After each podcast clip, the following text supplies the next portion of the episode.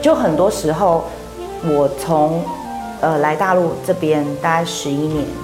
我只有后面的四年是三年四年是真正创业的。那其实我前面都是在一个公司里面当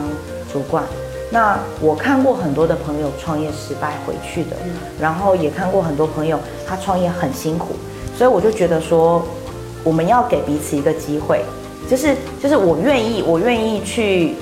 呃，就是用我们自己的能力，我们可以做到什么样的方式或程度，我们去帮助另外一个创业的人，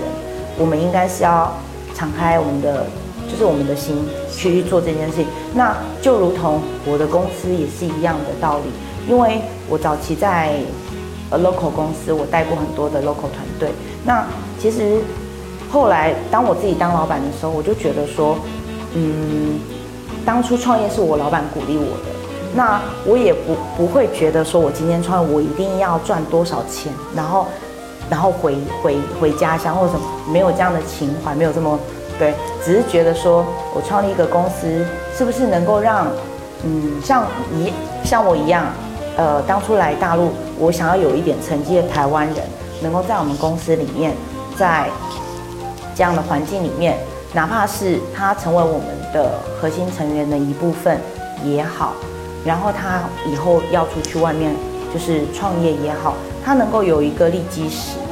然后有一个有一个团队，其实是可以给他这样子的一臂之力。所以后来我创业的时候，我就衡量了一下，也评估了一下，如果说有这样的机会，我会比较想要给到自己的家乡的一些，就是同样过来的这些比较年轻的伙伴，因为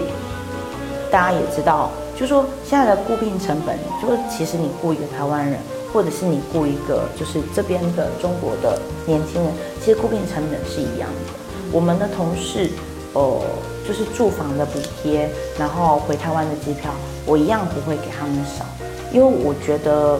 出外工作其实是一件很辛苦的事情。然后你如何让，你如何让为你工作的人，他把心力投注在你们公司里面？尤其你们大家知道，就是说，其实做大型活动。是非常非常辛苦的一件事情，所以我就会觉得说，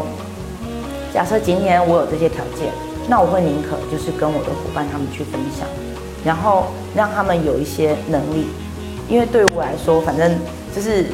公司在这边，就算是以后我可能我退休我要回台湾，然后我交给他们去做，我也觉得。